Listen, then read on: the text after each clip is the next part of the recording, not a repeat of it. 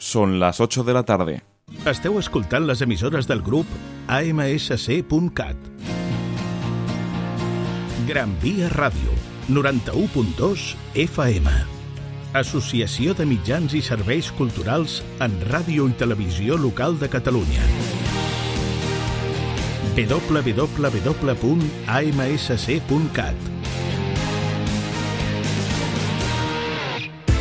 Aquí comença Tot Júpiter, un programa dirigit per la Fundació Privada Club Esportiu Júpiter.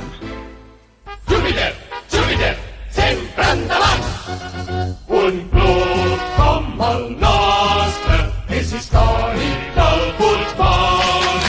Un club com el nostre és esport en germanor. Orgull de Catalunya són aquests colors de tots. Bona tarda, jupiteristes, un dijous més, ja penúltim abans de, de les vacances. Eh, aquesta setmana em veig obligada un altre cop a fer allò, com es digui l'altre dia, un petit speech. La setmana passada mmm, ja us vaig comentar el tema que passava amb de les xarxes socials, que bueno, no hi ha cap problema que dongueu opinions, però mmm, mantenim una mica les formes. Avui ho vull afegir també al tema de la ràdio. A veure, per on vaig? Eh, la, la ràdio té xarxes socials, ja ho sabeu, sempre publiquem allà el, el resum del que parlarem i de més.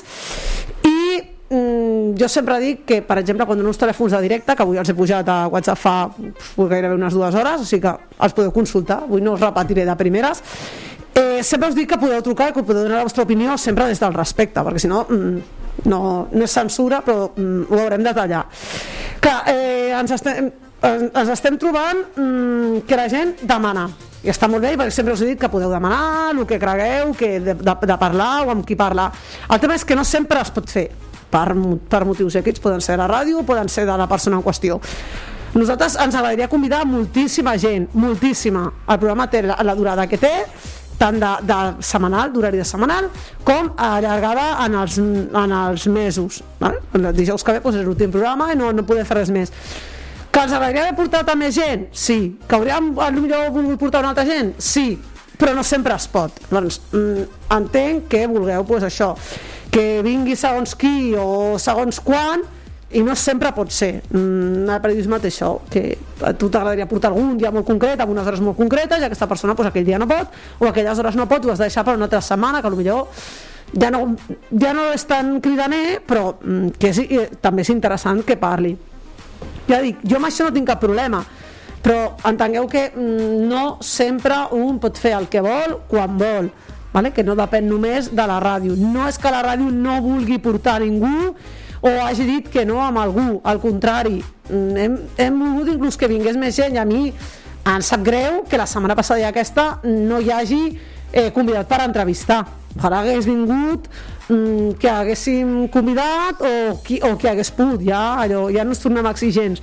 Però en, de veritat em sembla molt bé que com jo sempre us he dit si voleu que vingui algú, si voleu preguntar alguna cosa ho podeu fer, podeu trucar podeu enviar un whatsapp, sí, és cert. Però eh, les exigències són molt molt complicades. Mm, això com dic jo és com fer la carta als reis. Podeu fer la carta als reis tot el que vulgueu però després els reis decideixen eh, què porten i què no porten. Doncs això és el mateix. Respecte al tema com he dit abans torno cap al tema del, del, del respecte Eh, crec que la ràdio no té culpes de situacions que pode, que puguin haver mm, o sigui, al club, entre mm, persones dins del club, el que sigui. Llavors, mm, si us plau no utilitzeu eh, les xarxes socials de la ràdio eh, per atacar entre cometes pues, a ningú. Eh, si teniu cap problema doncs jo crec que el més normal com em, em deia no fa gaire una persona que parlava doncs que les coses es poden arreglar la cara. I si no és a la cara doncs sempre podeu trucar per telèfon que també us sentiran la veu. Però clar, utilitzar, per mi utilitzar les xarxes socials com un element o com un recurs per mm, ho deixo anar. Aquí us, han deix... aquí us hem dit sempre podeu trucar en directe, truqueu si no esteu d'acord truqueu, dieu, jo mira, jo amb això no estic d'acord, amb l'altre no estic d'acord, o això no m'ha agradat, o això de la temporada m'ha semblat malament. No, no conforme a la ràdio, eh? no pel programa de la ràdio, sinó inclús esportivament. No us direm que no, us direm que no, ho torno a repetir, sempre que parleu en respecte i no li falteu a ningú, ni a nosaltres que estem aquí, ni a tercers, d'acord? O sigui que, mm, si us voleu queixar molt bé, però mm, utilitzar les xarxes socials de la ràdio per mm, deixar allò, mm, com, es diria, com es diria en castellà, recaditos a tercers, doncs si us plau no, perquè mm, la, la ràdio, allò, se- s'emporta el cop de rebot i no tenim culpa. Després és, què, què passa amb la ràdio? En què heu tingut problemes? No, no he tingut problemes amb ningú. És mm, qui té, qui té problemes amb tercers i fica la ràdio pel mig. No ens fica pel mig, nosaltres no tenim culpa, nosaltres portem a qui podem portar, o bé qui pot venir, i mm, és el que fem. No, no es porta o no es porta la gent en funció de vull molestar amb aquest vull molestar l'altre, en cap moment. O sigui, que sapigueu que en cap moment hem portat a qui s'ha pogut i quan s'ha pogut. No es pot portar, com ja he dit, no es pot portar sempre a qui vols, no es pot portar quan vols. Intentem fer cas mm, jo sempre ho dic i mm, ho torno a dir, si algú es vol oferir mm, jo no tinc cap problema. Aquí a mi m'han donat idees allò porta, porta per parlar d'això, porta per parlar d'allò porta tal... molt bé, ho fareu vos també. Jo puc buscar, jo puc buscar convidats però si hi ha algú que es vol oferir perquè diu mira, jo vull venir a parlar de no sé què perquè sé d'això i sé parlar, vull parlar com allò com a soci enfurismat doncs pues molt bé, pues, mm, mentre agafis les mínimes normes que et donem doncs parlar com a soci enfurismat ara, no em diguis, jo vull que vagin socis a parlar o aficionats a parlar i després mm, ningú apareix mm, si llanceu la pedra doncs ja que l'heu llançada la tindreu que, que assumir. I nosaltres també ho assumirem, vosaltres també tindreu que assumir el jo vull anar i vull parlar, perfecte, vine i parla, no hi ha cap problema, ja dic, no hi ha cap problema, igual que el Twitter és públic, la, la ràdio, entre cometes, també ho és, podeu venir, ja us, jo us he dit, mentre seguiu les normes, que són bàsiques, que és només parlar amb respecte, que no falteu a ningú, no insulteu a ningú, ni cap cosa encara més greu, podeu venir perfectament i podeu dir, i podeu dir el que vulgueu. Encara queda un programa. Si algú vol dir, eh, jo vull venir com a tal, perfecte. Podeu contactar el, el, el, els missatges del Twitter de la ràdio eh, són, eh, estan oberts, o sigui que pot escriure qui vulgui, allò no, no heu de demanar autorització ni res, podeu escriure per missatge privat si no us agrada mm, dir-ho en públic. Si no us importa i voleu deixar un missatge que pugui veure tothom, jo aquí no entro a valorar si ho feu bé o feu malament si algú no vol deixar-ho públic perquè no li agrada o perquè creu que potser mm, o, o no vol tant o, o pensa que potser dona massa a la cara tot i que la ràdio l'escoltarà la veu ho envia com a missatge privat i aquí no tenim cap problema. Eh, ho torno a dir no, envio, no ha passat i espero que no passi no envio missatges privats eh, també per mm, desfogar-vos Diga, mm, no sé, no, no, no donaré idees de què podeu fer, podeu anar jo que sé, al gimnàs, podeu anar una volta, podeu anar a la platja que ara comença a fer calor, però utilitzeu el, el Twitter de la ràdio per, per deixar anar la ràbia que tingueu contra tercers que potser aquí no hi són o no hi han estat o en cas de que, de que vinguessin allà en plan, ho deixo i mm, li feu arribar mm, perquè no arribarà i no és no és tenir la llibertat d'expressió sinó que és més o menys tenir un respecte cap al que tenim al davant perquè si per faltar-li amb algú doncs no sé, potser queda millor en privat o fora de, fora de micros. En directe no es farà. Jo com ja he dit entenc perfectament la gent que està enfadada per motius X la gent que està descontenta per motius X. Mm, també vosaltres teniu el dret d'apropar-vos a la persona i dir jo no estic d'acord Va, vale?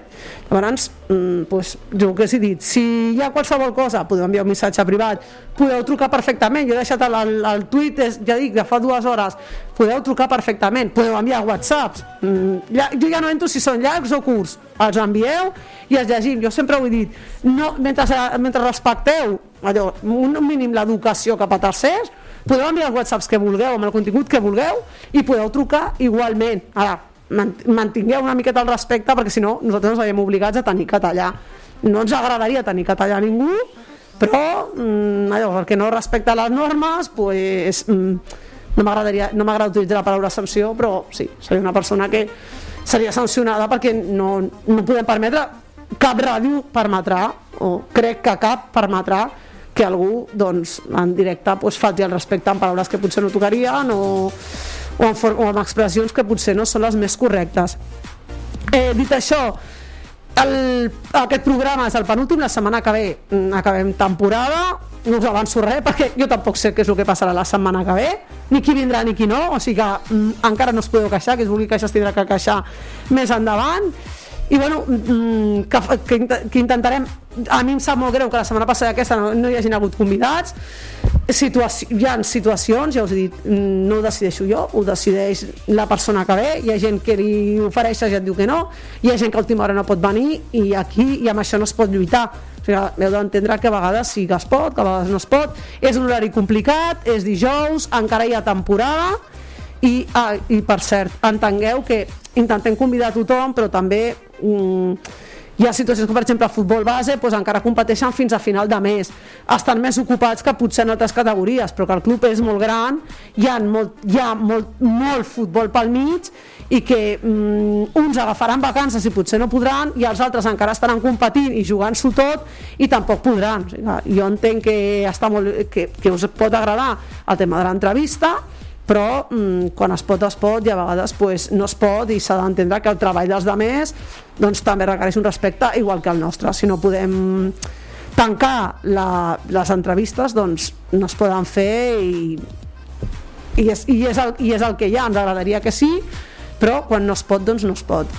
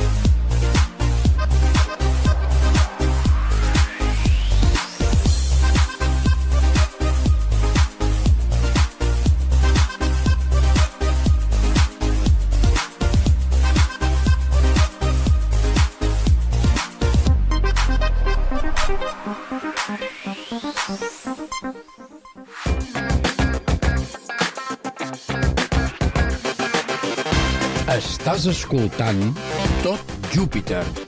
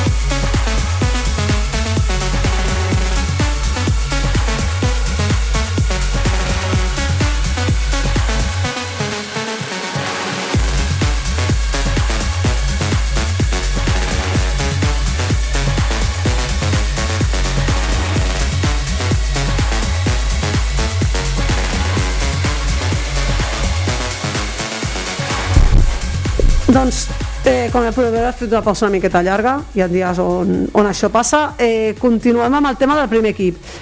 Aquesta setmana acaba la Lliga. Us, eh, us ho resumeixo així. Última jornada de la Lliga. Partit al camp del Sabadell Nord, a Canoriac, diumenge a les 12. Si recordeu, el partit d'anada, que normalment fem el, eh, parlem sempre del partit d'anada, el Júpiter havia guanyat 2 a 1, però per una situació d'una alineació indevida mm, el partit es va donar per perdut i es van portar els punts al Sabadell Nord. Uh, aquesta setmana doncs, es juga el partit de tornada. De moment és diumenge a les 12. Mm, No hi ha hagut, no hi ha hagut cap canvi. Es parlaven potser que hi haurien canvis. De moment no n'hi ha hagut. O sigui que al principi serà diumenge a les 12. Si hi hagués algun canvi, doncs ho publicarem igual. Sempre ho fem. Com fem les, els anuncis de les prèvies anirà i us, i us avisaríem amb el temps que puguem, perquè a vegades no ho saps tan ràpid com vols. I eh, aquesta setmana eh, només hem parlat amb un jugador nostre. Uh, només hem parlat amb el, amb el Marcelo amb el Marcelo va no hi haurà jugador del Sabadell, ho sento molt. Qui volgués saber què opina el Sabadell Nord del Júpiter pues, mm, no podrà saber perquè només hem parlat amb el Marcelo. I com sempre ja sabeu que els hi normalment eh, els hi preguntem coses molt semblants perquè ja la situació és en aquest cas és molt semblant tot i que hi ha petites mm, novetats que tampoc són moltes novetats. A veure, eh, si el Júpiter guanya el partit i depèn els gols que arribi a marcar el Júpiter podria ser inclús eh, vuitè. D'acord, ara és 9, doncs podria ser 8 patat de punts amb el Sabadell Nord. Podria ser 8 depèn, depèn els gols que marqui, si guanya mm, més de, més de 0-3, que va ser el, el, que va fer, el, el que es van portar el Sabadell Nord d'aquí pel tema que ja hem dit, eh, els, el Júpiter podria ser 8è. En principi, si la cosa no canvia, com ja us, us ho vaig dir la setmana passada, però ho torno a repetir, el dia 30 hi haurà l'assemblea de blanes de la federació i allà es decidirà si finalment hi ha descensos o no hi ha descensos. Si hi haguessin descensos, mmm, no canvia res, que ser vuitè que ser novè. L'únic que canvia pues, és el millor que diga, ostres, pues millor cada vuitè que no cada novè, o que cada últim, que, que cada cué. Eh, això, de moment el, la situació seria aquesta, que el, que el Júpiter passaria de ser novè a ser vuitè. Com la situació, si jo no estic equivocada, són tres descensos, no evitaria el, el descens. D'acord? O sigui que no hi, ha, no, hi ha, no hi hauria cap canvi. No és allò que diguis, ostres, pues si guanyen, es posen tal i es salven. No, en principi els, els tres últims baixen de categoria i el Júpiter, mm, si hi haguessin descensos, mm, perdrà la categoria igualment. Si no n'hi ha, doncs ningú perdrà la categoria perquè els equips es quedaran tal com estaven, només serà doncs, una classificació mm, teòrica o fictícia, per dir-ho d'alguna manera.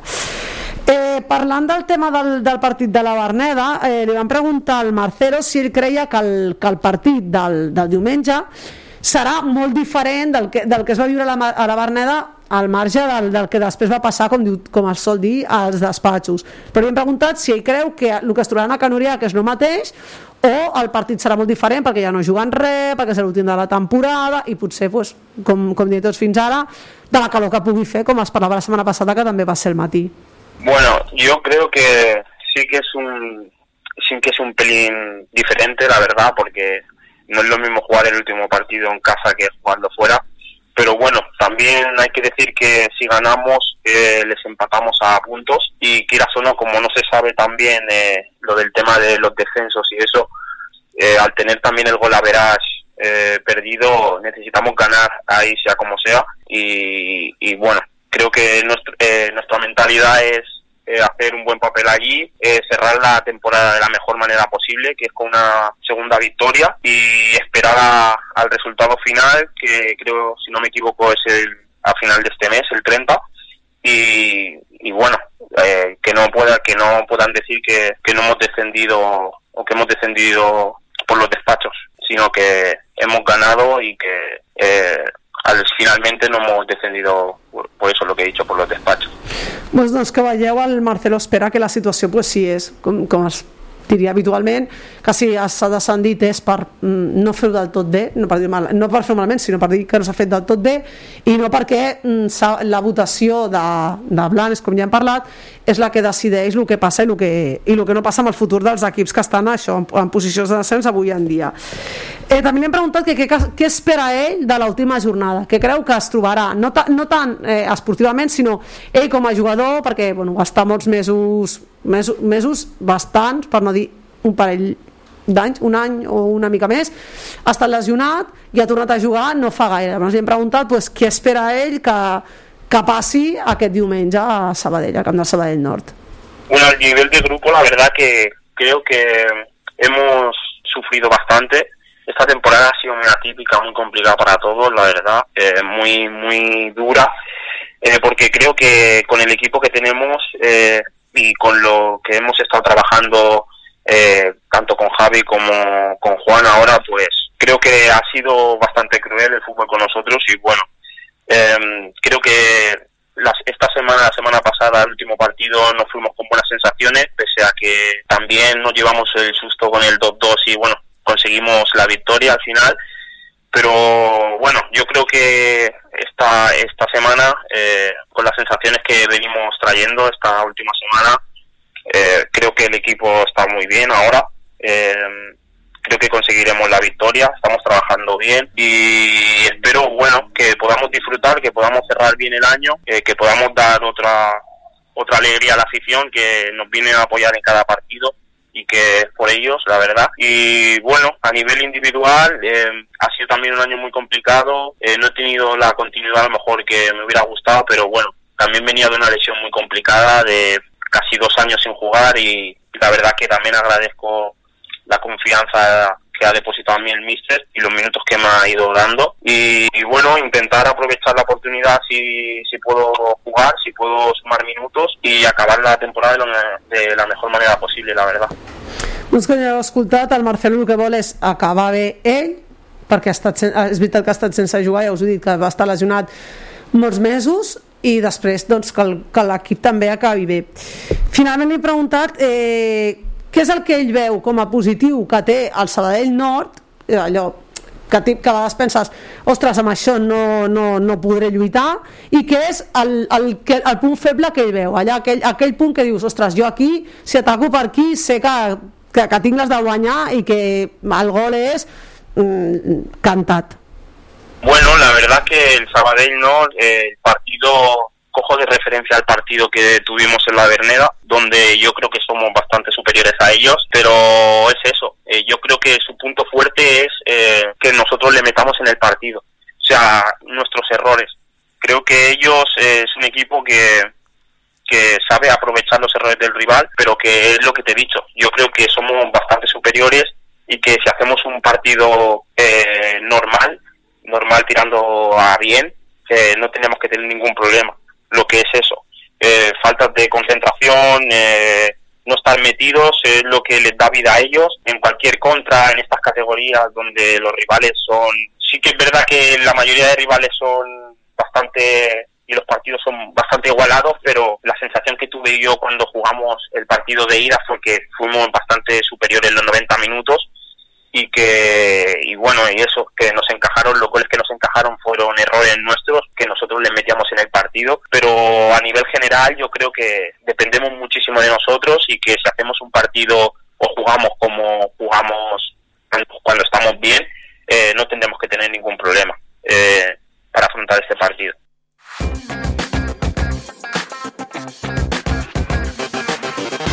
Estàs escoltant Tot Júpiter.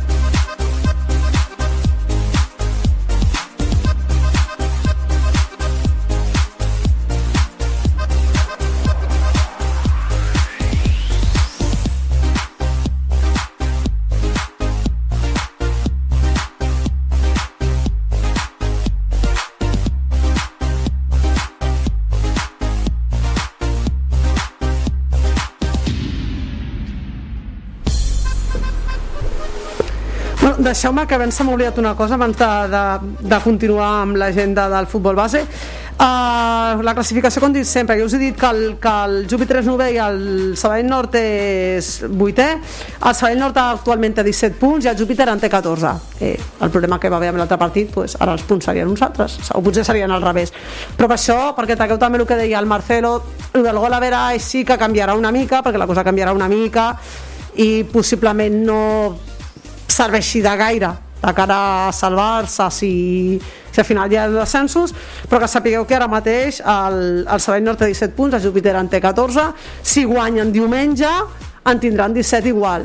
Mm, sí que entra el tema del gol a veraix si voleu afegir del gol a veraix però se m'havia oblidat dir-ho i sempre dic, a veure, els punts que tenen i en, i en quin lloc estan de la classificació i avui que és l'última jornada de Lliga del primer equip no serà mm, l'únic dia que no ho faré. Llavors dic, doncs ho tinc que dir que se m'havia oblidat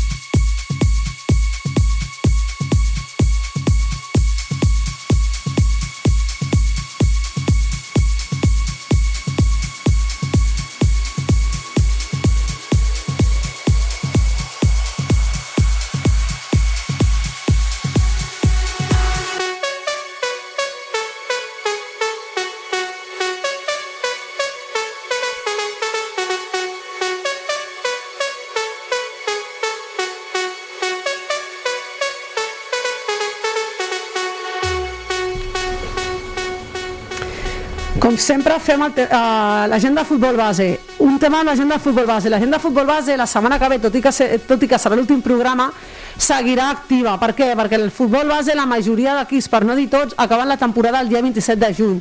Nosaltres acabarem el programa de ràdio i ells encara no hauran acabat la temporada. O sigui que hi ha coses que potser les diem i que després es van modificant, però és el que té quan acabes un programa abans de que acabi la temporada de, de futbol, que hi ha qui té la sort que no, que acaba després, nosaltres acabem abans.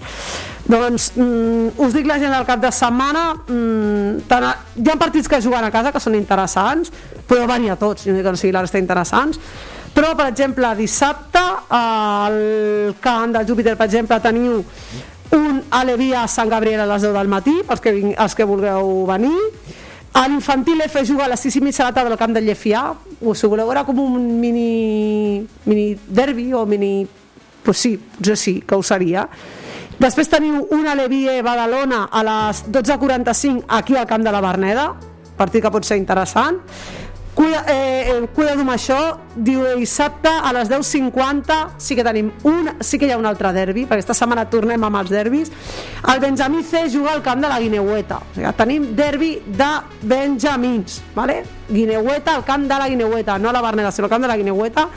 El Benjamí de la Guineueta contra el Benjamí C del Júpiter a les 10.50 i a les 11 i aquest sí que és el camp de, de la Berneda a, a casa juga el prebenjamí A contra l'Europa d'acord? 11.30 dissabte. Hi ha molts partits més que vulgui venir des de les 8, del ma des de les 8 i mitja del matí de dissabte fins a gairebé a les 6 de la tarda o 6 i, o 6 i mitja teniu partits. Però destacats doncs, el Llefià, cuidado, l'infantil F és el camp del Llefià, no és aquí a la Berneda teniu camp al municipal de Llefià la resta, menys el, també el Benjamí C, que juga al camp de la Guineueta, són aquí a la Berneda. D'acord? Si voleu veure la Levia a Sant Gabriel a les 2 del matí, una Levia a Badalona a les 12.45, i ja diumenge ja venen una mica més els que, mm, diguem, més, no diré més importants, però sí que els que s'estan jugant alguna cosa, en alguns casos, o que mm, són més allò més cridaners per molta gent. A les 6 de la tarda, aquí, a l'estadi de la Berneda, juga el filial contra el Poble Sec, com us dic sempre, si voleu veure l'equip del, del Iago Fernández, pues, ja sabeu que heu de venir. Aquesta setmana és al camp de la Berneda, aquesta setmana sí. Juguen a les 6 de la tarda diumenge? És diumenge. I diumenge a les 12 al camp del APA Poble Sec juga a l'APA Poble Sec contra el juvenil A. Què té de- d'especial aquest partit? Doncs que l'APA Poble Sec és segon, el juvenil A és primer i hi ha una diferència d'un punt. Mm, lideratge en joc, mm, vamos, que, que, que es veu de lluny. Si algú hi vol anar, mm, doncs perfecte que vagi, Qu quanta més gent millor, perquè llavors mm, a, a, a l'animar i tot és molt més penseu que són nois de juvenil i que, bueno, que no, no estan tan acostumats doncs, a allò, no? que la gent es mogui com a uns primers equips. Però bueno, penseu que s'estan jugant al títol de Lliga que s'estan mm, jugant si hi ha ascensos pujar de categoria. Mm, partit interessant o sigui que segon contra primer amb la diferència d'un punt.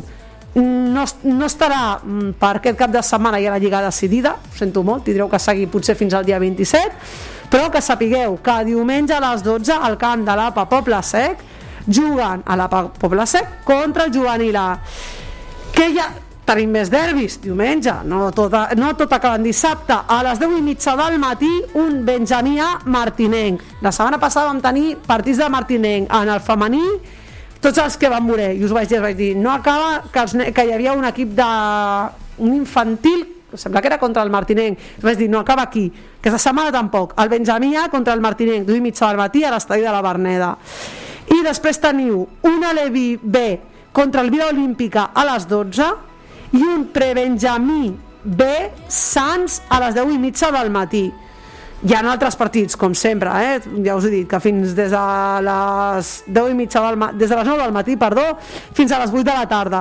Però els que són així més o menys derbis o que mm, dieu, ostres, pues, són partits que poden ser potents o que els equips són sobretot els derbis, els derbis interessen a tothom encara que siguin nens, o almenys jo crec que eh, interessen a tothom encara que siguin nens els que juguen.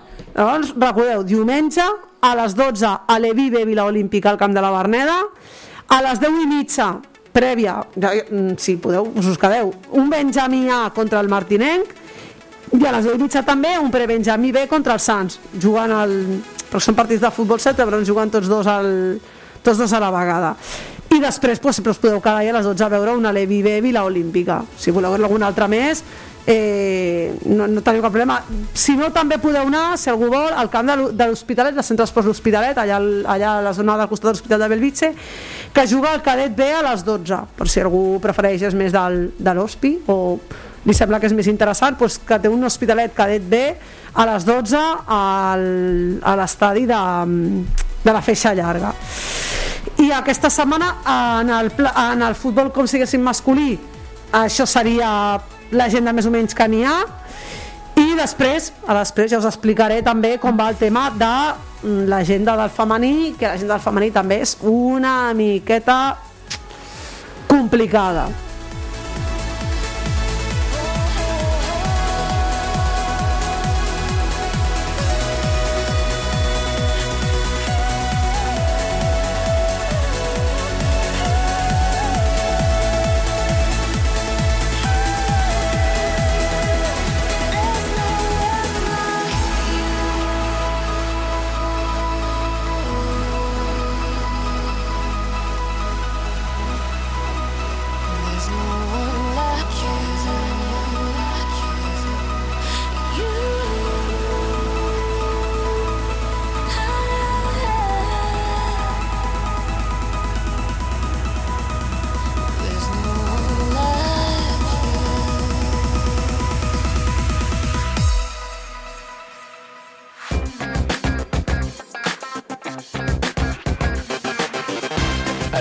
Escoltant Tot Júpiter.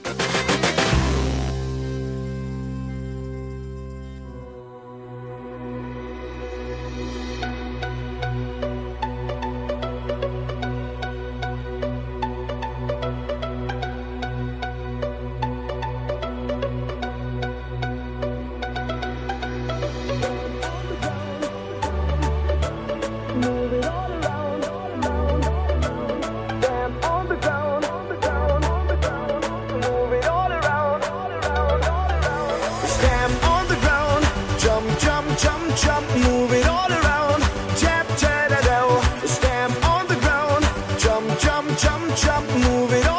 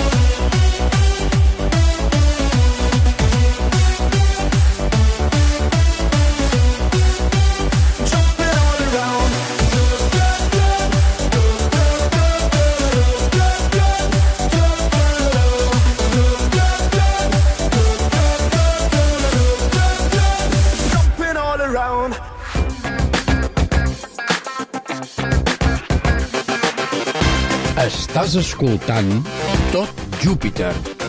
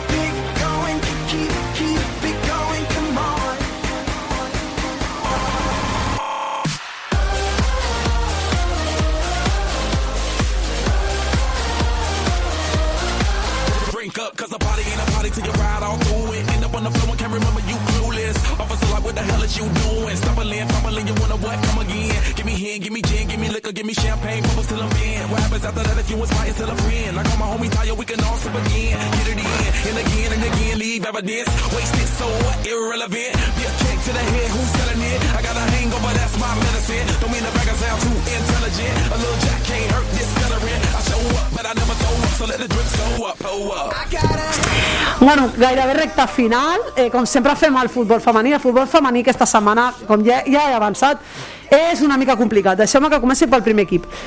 El primer equip, les noies juga a Júpiter contra el Palau Tordera al camp del Palau Tordera. És diumenge a les 17.45 al municipal Font Martina de Palau Tordera. Ara mateix el Júpiter és 17è amb 10 punts, l'últim partit el van perdre a casa contra el Martinenc 0-2 i el Palau Tordera és eh, 11è i té 21 punts. O sigui que mm, no, hi ha gaire diferència, però sí que el Júpiter està en una situació més que complicada, el primer equip, i li convé guanyar amb un, amb un altre equip que, clar, gairebé pues, mm, té el doble de punts que tu. Però, com, va, com ah, vam escoltar que ja ho vaig dir la setmana passada de la, de Recio, en aquestes categories sempre t'emportes una sorpresa. Deixem que deixi que dongui una dada. Fa unes gairebé tres setmanes el femení jugava al camp de Llerona i el partit es va tenir que, sur que suspendre per coses que normalment en el món de l'esport no agraden, que són agressions i de més. El par els 15 minuts que faltaven de partit es recuperaran el proper dia 20, que ja la lliga del primer equip ja haurà acabat, el dia 20 de juny a les 4 i quart de la tarda. En aquell moment, eh, el Llerona estava remuntant el partit 2 a 1, que havia començat marcant el Júpiter de penal. I en aquell moment, tots dos equips tenien 10 punts. Vale? Eh, ara, mm, depèn el que passi en aquell partit, si el Júpiter, per lo que sigui, acaba remuntant o acaba guanyant, doncs en comptes de tenir 10 punts, doncs en, tin en tindria 11. Si en guanya, doncs en tindria 13, sense comptar els que pugui agafar que aquesta setmana. Si no comptem aquests, doncs aniria a Palau Tordera, amb, perdó, a Llerona amb 13, i segons el que passés, doncs en podria arribar a tenir 16, 15 o quedar-se amb 13 igual. Eh, la situació és, és complicada, són 17enes, són penúltimes, i doncs, eh, el Llerona està un punt per sobre només mm, perdó, té els mateixos punts però està per gol a verage una posició per sobre mm, la cosa està una, miqueta, està una miqueta complicada. Però si algú... Ah, perdó, no, no ho dic perquè eh, una de les normes que surt com a, per la situació que va haver del partit de, allò que, no ens, que ja he dit jo que no ens agrada del, de les trifulques i de més la federació ha decidit que el partit és a porta tancada. Suposo que també per evitar que hi hagi tentacions de més problemes. Però per qui vulgui estar pendent que sàpiga que el dia 20 un cop acabada ja la lliga del primer equip el dia 20 a les 4 i quart el, fema, el primer equip femení recupera aquests 15-20 minuts que falten del partit de Girona que es va tenir que suspendre el dia 30 però aquest diumenge a la, sí que es podrà anar. Qui vulgui anar a Palau Tordera diumenge a les 17.45 al municipal Font Martina que sàpiga que té al davant un Palau Tordera Júpiter. Un partit que pot ser interessant perquè a més el Palau Tordera ve de perdre contra el Sabadell 5 a 4, que el Sabadell era un equip així, que sí, que no, que sí, que no, doncs van ser capaços de, de guanyar amb un equip que està 11. Dit això, l'agenda del futbol base femení. Un altre cop tenim partits importants. Tenim uh, l'infantil que juga a les 11 i quart dissabte al camp de la Penya Barcino. Eh, a, les, a la 1 i quart el cadet juga, el cadet, que ja ho vam dir, són campiones de Lliga 2020-2021, ja com a campiones visiten el camp del Nàstic Manresa, i el juvenil a les 8 de la tarda dissabte juga contra el Sant Cugat. Partit que normalment si amb els nois us semblen interessants us sembla potent, doncs proveu també amb el juvenil, són juvenils, però bueno sempre podeu provar el que és el, el juvenil femení.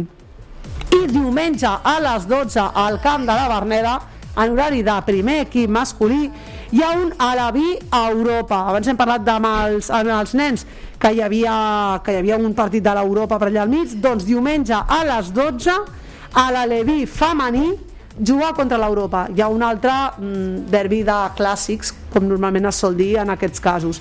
Doncs recordeu el que us he dit. Dissabte el juvenil juga contra el Sant Cugat a casa, si només vo- voleu els partits de casa, doncs podeu venir dissabte a veure el juvenil contra el Sant Cugat a les 8 i el diumenge a les 12 venir a veure l'Alaví contra l'Europa.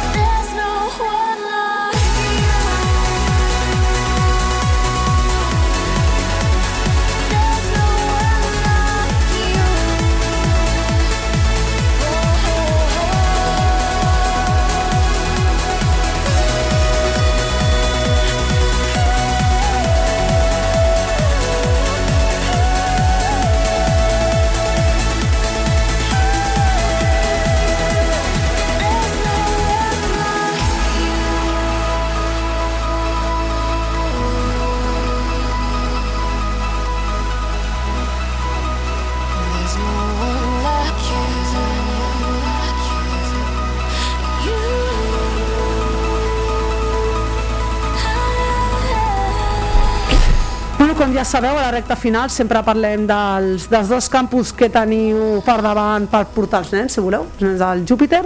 Teniu dos, teniu, i sabeu que les normes no- són diferents per les matrícules. Teniu el Joc Esport, eh, que és pels nens de 4 i 5 anys, que es farà del 28 de juny al 30 de juliol, per tons. A la web està publicat els torns, en quines dates agafa, i, quins, i, quins, i quin, quines dates i quins horaris té cada grup. En aquest cas la matrícula és presencial. Teniu que venir al club. Ja sabeu que, sempre us dic que, ha, que el telèfon del club que està afegit en el tuit on està tot, tota la informació publicada us ajudarà en dubtes que tingueu teniu, en el tuit també teniu i el, i el document de la web teniu quins documents heu de portar per matricular els nens que s'exigeixen mèdics i de més. Però si teniu algun dubte o hi ha alguna cosa que, que us pugui preocupar podeu trucar al club i us ajudaran. Aquest és el, com dic jo, el dels nens petits els de 4 i 5 anys, vale? el joc esport. I després pels grans que és el campus Olímpia que és pels nens dels 6 als 14 anys, aquest canvien completament les normes. Els torns són els mateixos, el 28 de juny al 30 de juliol, i també és per tons. La diferència és que en aquest cas la matrícula és telemàtica, l'heu de fer online. Eh, pel tema de Covid s'ha decidit que en aquests casos doncs, les matrícules es tenen que fer de manera no presencial. Si voleu apuntar algun nen entre 6 i 14 anys, doncs que sapigueu que ja està l'enllaç, teniu també l'enllaç a, la, a la web del club, ah, cliqueu en allà i us surt la pàgina eh, de l'Ajuntament i de més, i allà poseu les dades. També us posa les normes de també quins certificats mèdics es demanen, eh, el tema econòmic, pels que podeu demanar beques i de més, o sigui que, que esteu completament eh, informats sense cap tipus de problema. Every day's like my iPod stuck on replay. Replay. Remember the first time we met? You was at the mall with your friends. I was scared to approach ya, but then you came closer, hoping you would give me a chance. Who would have ever knew that we would ever be more than friends? But railroad white breaking all the rules. She like a song played again and again. That girl, like something of a poster. That girl is a dime they say. Girl is a gun to my holster. And she's running through my mind all day. Hey, Shawty's like a melody in my head that I can't keep out. Got me singing like na na na na. Every day's like my iPod stuck on replay, replay. Shawty's like a melody in my head that I can't keep out. Got me singing like na na na na. Every day's like my iPod stuck on replay, replay. See you being all around the globe. Now once did you leave my mind? Bueno, doncs mm, arribem ja al final. Bé, sempre us dic que jo no controlo el temps, des del primer dia no el controlava i ara segueixo sense, sense controlar, però bueno. Eh, doncs moltes gràcies una setmana més, ja és la, ja és la penúltima. Eh, que, va, que vagi tot molt bé, que, el, que tothom guanyi, si us plau, bueno, tothom, bueno, demano molt, eh, però que tothom guanyi, que tothom jugui perfectament bé, els que, mm, els que van bé ja van bé, els que no van bé pues, poden anar millor, que la setmana que ve, que ja és l'última, ens trobarem i que, mm, ho sento molt, però jo no us puc explicar com serà el programa la setmana que ve perquè tampoc ho sé ni jo. O sigui que la setmana, eh, el tindríeu que escoltar per saber el, el, que, el que fem. O sigui que obligats dijous que ve estar pendents de la ràdio. Ens trobem el dijous dia 17. Adeu! I la il·lusió de jugadors i seguidors. Un crit ens impulsa. Júpiter, tots al teu costat.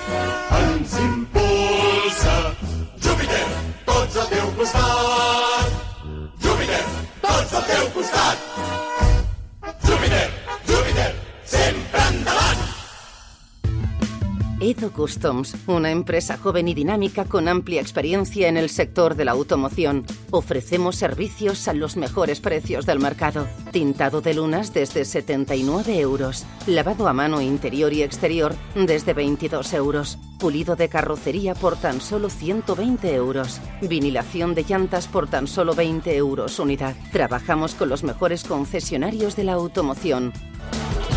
Visítenos en calle Caracas número 2, nave 6 de Barcelona o llame al 935-169-502 edocustoms.com. Ets de Barcelona? Vius al barri de Gràcia? Doncs estàs de sort. Una nova autoescola acaba d'aparcar a prop teu. A Travessera de Gràcia 187 hi trobaràs Autoescola Bahia. Els millors preus sense competència. El millor tracte i servei el trobaràs a Autoescola Bahia. Oferta d'inauguració i aprovat segur i si no, us tornem els diners. Sí, sí, com ho sents? Tindràs el mateix cotxe i el mateix professor fins que aprovis. Pràctiques en mini adaptant-nos als teus horaris. No ho dubtis, el millor que pots triar és Autoescola Bahia. A Travessera de Gràcia 187, davant del Mercat de Basseria. Sol·licita més informació trucant al telèfon 936 894 911. Anima't, t'esperem. El Porsche San Martí Restaurante, especialista en hamburguesas gourmet de ternera sayaguesa, 100% carne pura hechas a mano. Porque no todo es igual, el Porsche Restaurante Carta Creativa y Selecta. Ven y elige una de nuestras especialidades de la carta. Hamburguesas gourmet hechas a mano. Elaboración propia con ingredientes 100% naturales. Selección de tapas tradicionales y creativas. Ven, prueba las patatas artesanas El Porsche. Enamórate de nuestras ensaladas ecológicas. Disfruta de nuestras afatas degustación para cada día con productos de proximidad frescos y saludables. El Porsche Restaurante. Descúbrelo, sorpréndete y comparte esta nueva experiencia con un toque de altura en el mismo barrio de San Martín. Calle Maresme 201, cerca a Plaza de la Palmera, Metros Línea 2 San Martí y Línea 4 Besos. Reservas al WhatsApp 693 05 80 78 93 504 58 42. Síguenos en las redes como el Porsche San Martí Restaurante Hamburguesería y en la web www.elporschesanmartí.com. Charcutería Delicatessen Garcís. Desde 1966 ofrecemos una amplia selección de jamones, paletas ibéricas y de bellota con espacio de corte a mano para degustar sus productos ibéricos, quesos nacionales y de importación, paté, fiambres, ahumados y carnes selectas. Amplio surtido de vinos, cava y cerveza de importación. Charcutería Delicatessen Garcís dispone de zona de degustación y terraza para disfrutar de nuestros platos y bocadillos hechos al momento con nuestros mejores productos. En Barcelona, calle Escocia 134. Información y reserva al 933 527 308. Dulcilia. En el barrio de Nou Barris de Barcelona encontrarás de todo para tus momentos dulces y salados con tus amigos a la hora de picar. Todas las chuches que quieras y un amplio surtido en pasteles, caramelos y bombones. Pídenos tu pastel personalizado y nosotros nos encargamos de hacerlo realidad. ¿A qué esperas? Así somos en Dulcilia. Estamos en Vía Julia 111 de Barcelona. Pídenos lo que quieras al teléfono 661-452-776. Dulcilia, tus pequeñas debilidades. No le des más vueltas. ¿Buscas la casa de tus sueños o necesitas cambiar de piso? En Tu Solución Inmobiliaria podrás encontrar viviendas procedentes de fondos de inversión, particular o empresa, a precios de escándalo. Y si lo que deseas es vender, también disponemos de compradores inversores. Solicita una visita llamando al 93 276 85 70 y en cualquiera de las oficinas de tusolucioninmobiliaria.com. Estamos en Vía Julia 111 de Barcelona. Comisiones incluidas en el precio de venta.